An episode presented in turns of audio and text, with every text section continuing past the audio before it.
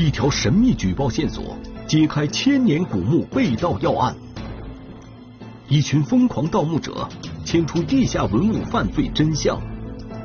时隔三年，犯罪嫌疑人能否一一归案？几经倒卖，被盗文物能否追缴成功？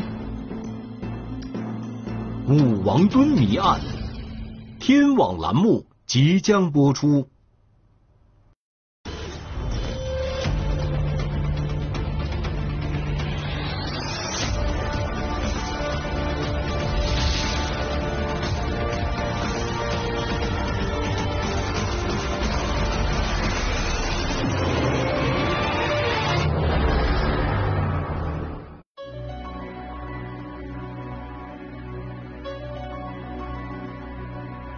二零一六年九月二日深夜，几个人影溜进了安徽省淮南市八公山区新庄子街道的一户院落。趁着夜色，他们从院子里的一间卧室内偷盗出几件物品后，悄然离去。这一幕是淮南市武王墩墓被盗案中出现的一桩案中案。因为这个我们武王墩的文物被盗出去过之后啊，直接就放在八公山区哎一个犯罪嫌疑人的家里面，然后所有犯罪嫌疑人都把这个文物看护起来。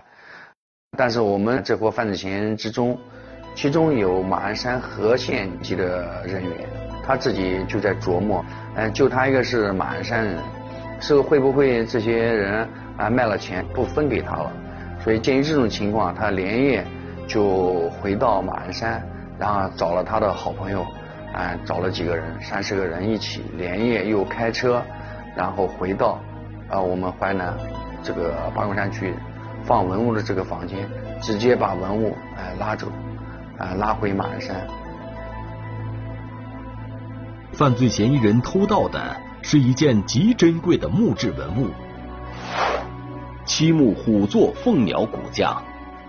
骨架早已被分割成几块，受到严重损害。因为我们这个辅座凤鸣骨啊，特别大，高一米九，宽一米六，那是一个整体，它拿不出来。但为了把这个文物盗掘出去，他们就这个用电锯在墓室里把我们这个两个凤首全部给截断，然后把凤的身子。下面有两只凤爪踩在两只老虎上面，把凤爪全部截断，分成五个部分，把这些东西带出来。所以这个破坏的是非常痛心的。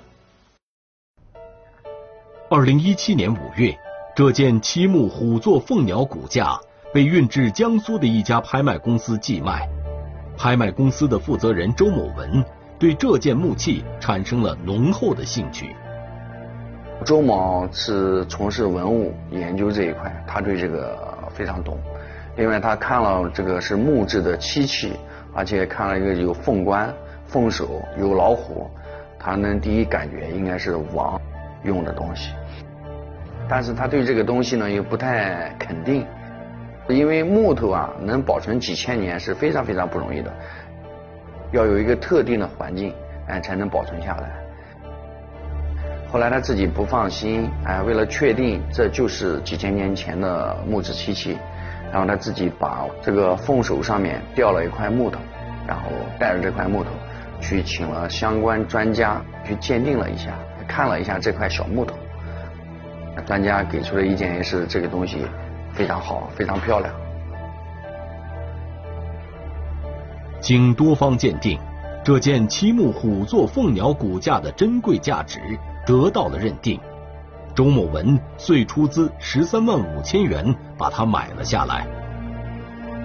为了保险起见，他就把他自己开了一个文物店给关了，然后就把这几件文物放在他的二楼的阁楼里面。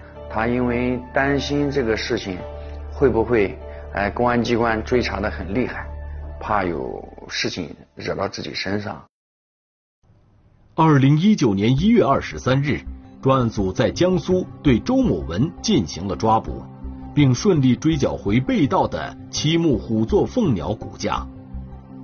后经安徽省文物鉴定站鉴定，这件漆木虎座凤鸟骨架为一级文物，时代为战国时期。五座凤鸟骨架呢，是楚国乐曲当中最具代表性的，它代表了楚国那种音乐非常发达，而且楚国人崇尚凤鸟的一种文化。核心的是一个鼓，这个鼓是悬挂起来的。今天我们看不到了。这一件东西，新中国成立以后，在湖南发现了有大约十架，在湖北这个荆州附近的发现了有二十多架，一般都在一米左右。而我们武王灯这一件东西呢，残高是一米九，因为中间被盗墓分子锯掉少了一块。漆木虎座凤鸟骨架的追缴工作进展顺利，但是犯罪嫌疑人最初在交代案情时却遮遮掩掩、反复无常。他说：“我把文物藏在他的老家一个河边一个什么地方。”需要他自己亲自过去，带着我们去把文物起货回来，然后我们带着犯罪嫌疑人一起到这个马鞍山和县。但是到河县过之后呢，他指的地方一个又一个仍然不对，我就觉得犯罪嫌疑人这个心理状态不对。他说没有这些文物，我没有我没有偷，呃，我只是想借这个机会回家看一看。当时我感觉他的心理在发生变化。然后我们就把犯罪嫌疑人这个放在我们当地的派出所，然后进行了一个突审。后来犯罪嫌疑人把自己的思想包袱放下来，然后才主动供述他和哪些人哎一起到淮南来，把文物偷完过之后，交在放在马鞍山，然后由谁哎联系人卖了多少钱，这个都供述出来了。二零一八年十一月五日。武王墩墓被盗掘案的主要犯罪嫌疑人悉数被捕，追缴被盗文物的工作也随即展开。但是，盗墓犯罪嫌疑人在对盗掘文物的供述上总是遮遮掩掩、自相矛盾，他们交代的文物数量和种类都有较大出入。漆木虎座凤鸟骨架。是武王墩墓被盗掘案中被追缴回的第二批文物。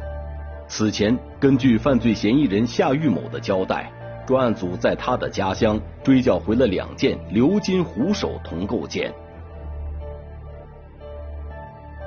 他交代放在家里头有一个有一个东西，嗯，当时是没有出售掉的一个东西。我们到开封祁县，嗯，找到当地公安机关配合。我们到他家里，呃，在他的家里的一个拐角处吧，找到了一个鎏金的一个东西，就是后来我们经过那个文物局确定是编钟或者是那个乐器的一个插插销，就像一个呃锁住两个东西的那个东，呃一个棍棍或者是一个这个，它呢这个东西就起了一个把它们两个锁在一起的一个一个一个作用。当时也没想到他交代这个文物这么小，这也是我们这样的专案组这个起获的第一件文物。当时我们也比较兴奋，也增加了我们以后追击文物的信息。但是我们还有一点遗憾，就是没把这个大量的这个我们已经掌握的一些文物编钟呀，有那个像类似鎏金手环还有铜老虎追回来，也是比较遗憾的。盗掘古墓的这些犯罪嫌疑人，他通常。被抓获过之后，都会避重就轻，啊，这也是犯罪的一个规律特点吧。他呢，只只是把一些小的一些文物啊啊给说出来，给供述出来，大的啊，像这些可能涉及到自己量刑啊啊比较重的，像这类的文物，他们基本都在回避。面对犯罪嫌疑人的种种顾虑。专案组调整思路，对他们进行了重新提审。最终，犯罪嫌疑人对文物流向做了如实交代。经犯罪嫌疑人供述，第一批文物由盗墓团伙的投资人张某以五百多万的价格卖给了犯罪嫌疑人牛某峰，所得利益被盗墓团伙成员瓜分殆尽。第二批文物则由夏玉某以五十多万元的价格卖给了犯罪嫌疑人马某峰。专案组随即派人对犯罪嫌疑人牛某峰和马某峰进行抓捕。几天之后，成功抓捕到刚下火车的马某峰。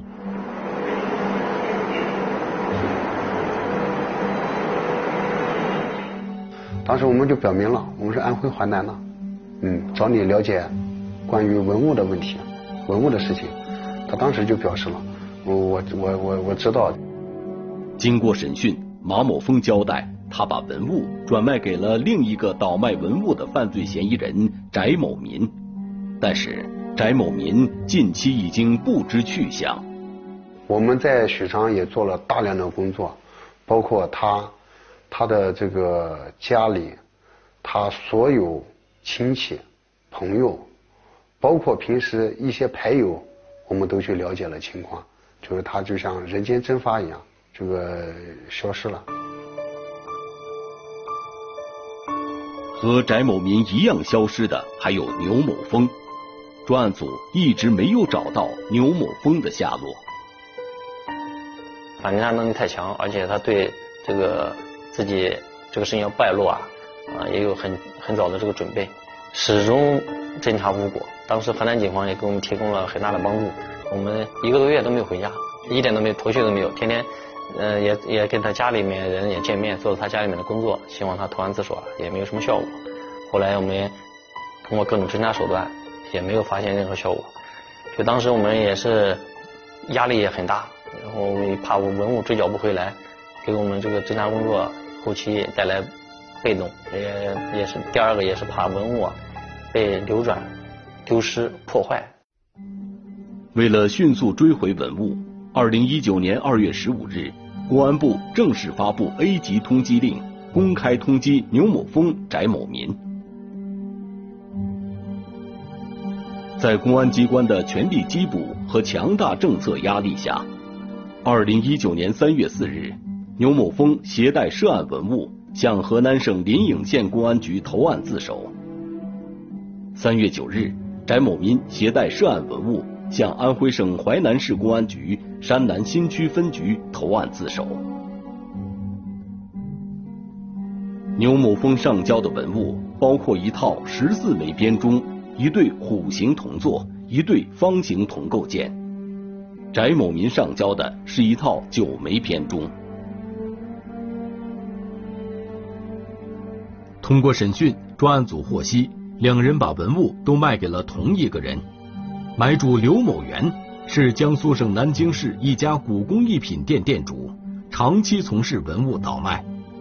两人这次上交的文物，都是他们专门到南京找刘某元要回来的。还有部分文物，刘某元已经出手。专案组随即派人到南京开展工作，发现刘某元的古工艺品店早已关门。刘某元已不知去向，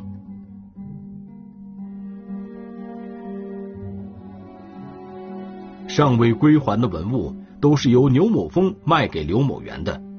为了尽快找回文物，专案组让他配合警方追缴文物。牛某峰随即开始联系刘某元，通过联系家人朋友，嗯然后让他把文物退回来。当时这个迫于压力啊，就把这个文物啊就想退。呃，也知道公安机关正在找这批文物，然后他会安排他自己的朋友约好在哪个地方见面。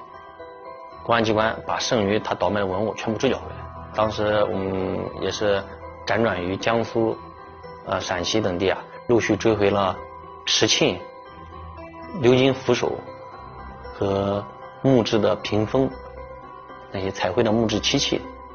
后来我们抓获了另外一名倒卖文物犯罪嫌疑人，然后又从他的那处追回了木质的这个彩绘老虎一对。漆老虎经历了两千多年，在那个时候的制作工艺啊，不能够把油漆刷在上面。当时我们见到它泡在水里的时候，我们以为它是一个铜铜制的或者是什么什么什么样一个材质的。后来当那个文物局的人我们托起来我们看的时候，他说它是一个木质的，感觉非常震撼。就当时我们见到的时候，就像感觉就像前几天才刷的油漆一样，就保存的特别完好。两个老虎，有一个老虎的前腿，估计在盗掘的过程中被这些人给损坏了。所以像他们这样的犯罪，一定要一定要加大打击力度。二零一九年十月二十九日，公安部发布 A 级通缉令，对刘某元进行公开通缉。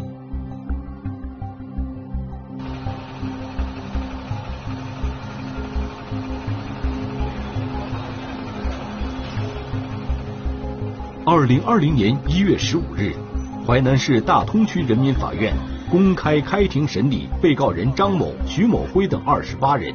被告单位江苏鉴宝斋艺术品服务有限公司涉嫌盗掘古墓葬罪、倒卖文物罪、盗窃罪、掩饰隐瞒犯罪所得罪一案。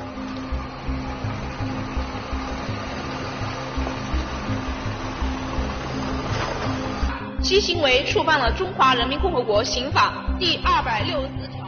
二零二零年九月，淮南市大通区人民法院以盗掘古墓葬罪、倒卖文物罪、盗窃罪、掩饰隐瞒犯罪所得罪等罪名，判处被告人张某等二十八人有期徒刑十三年八个月至有期徒刑一年，缓刑一年不等的刑罚。这个案件是比较大的一个盗掘古墓葬犯罪案件，人数比较多，盗掘出的这个文物比较多，等级也比较高，有一级、二级、三级文物都有。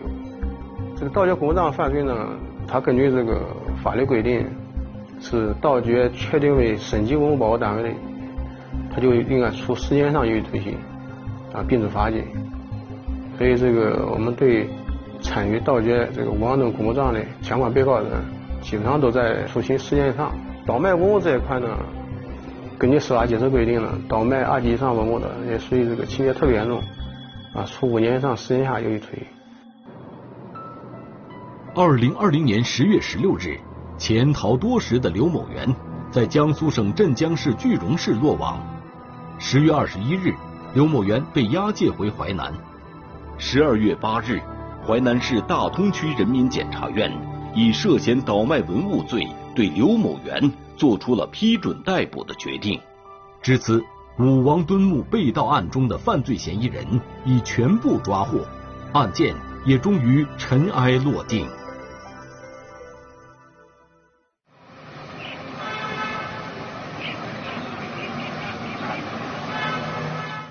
这是我们第一批追回的文物，啊，就是这这两件啊。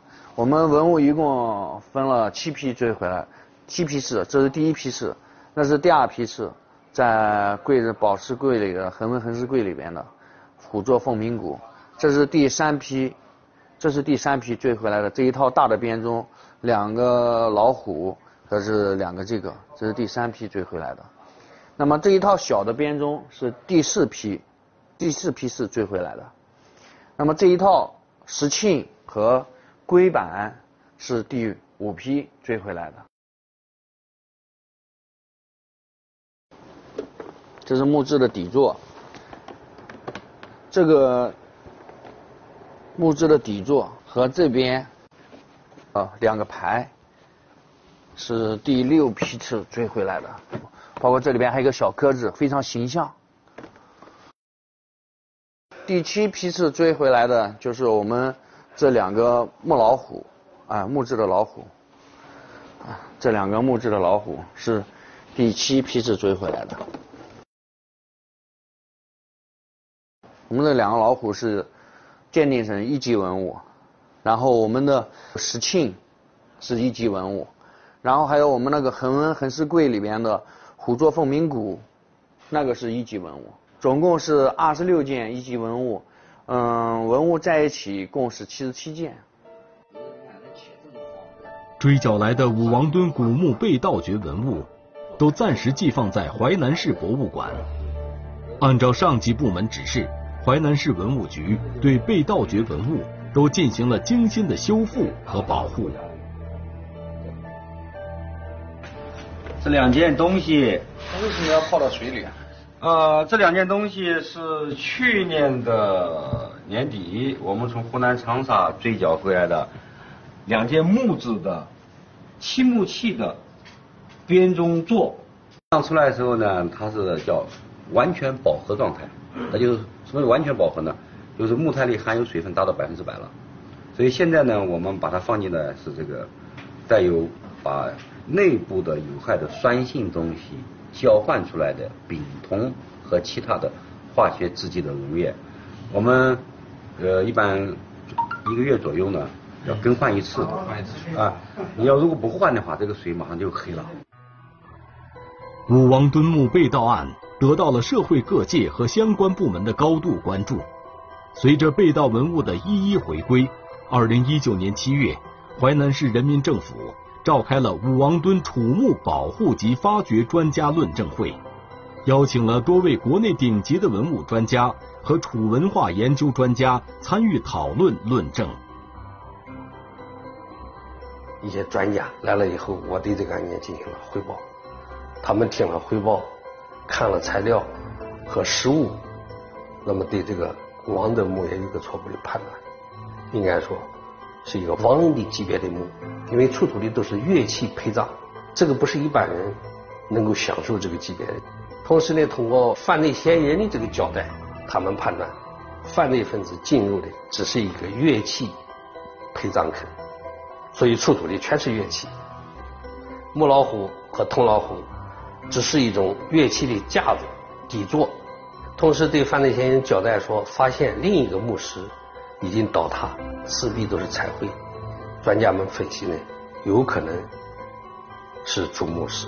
更让专家们忧心的是，这一伙盗墓贼进入墓室，通风过以后，氧气已进入到了，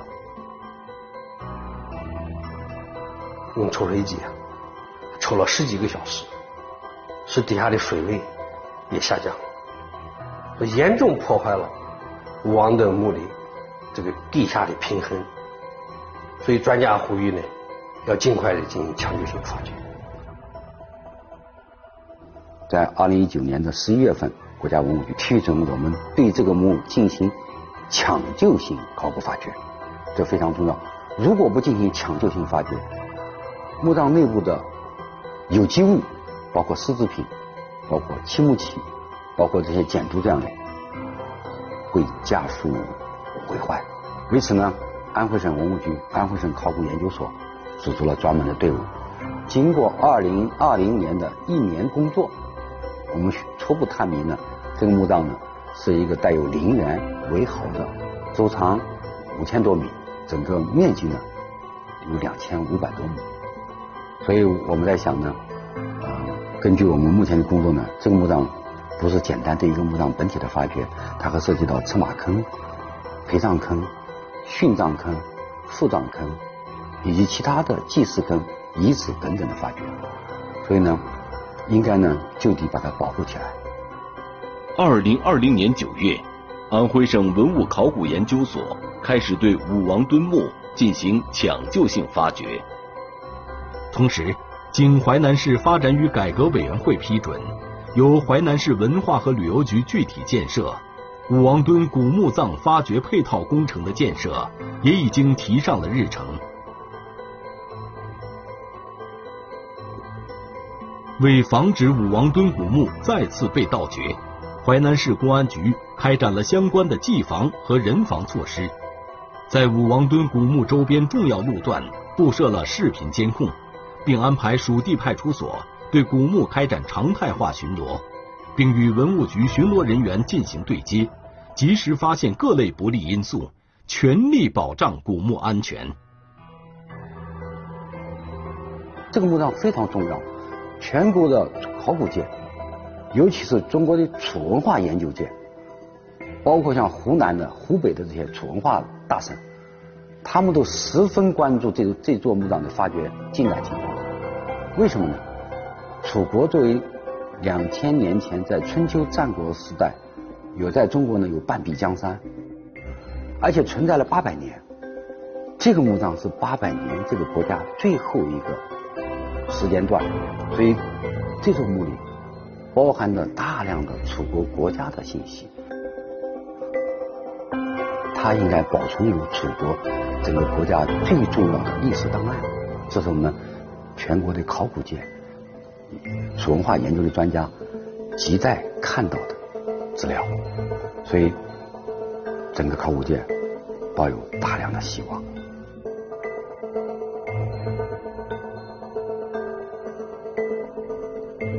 武王墩墓葬的抢救性发掘工作目前正在有序进行。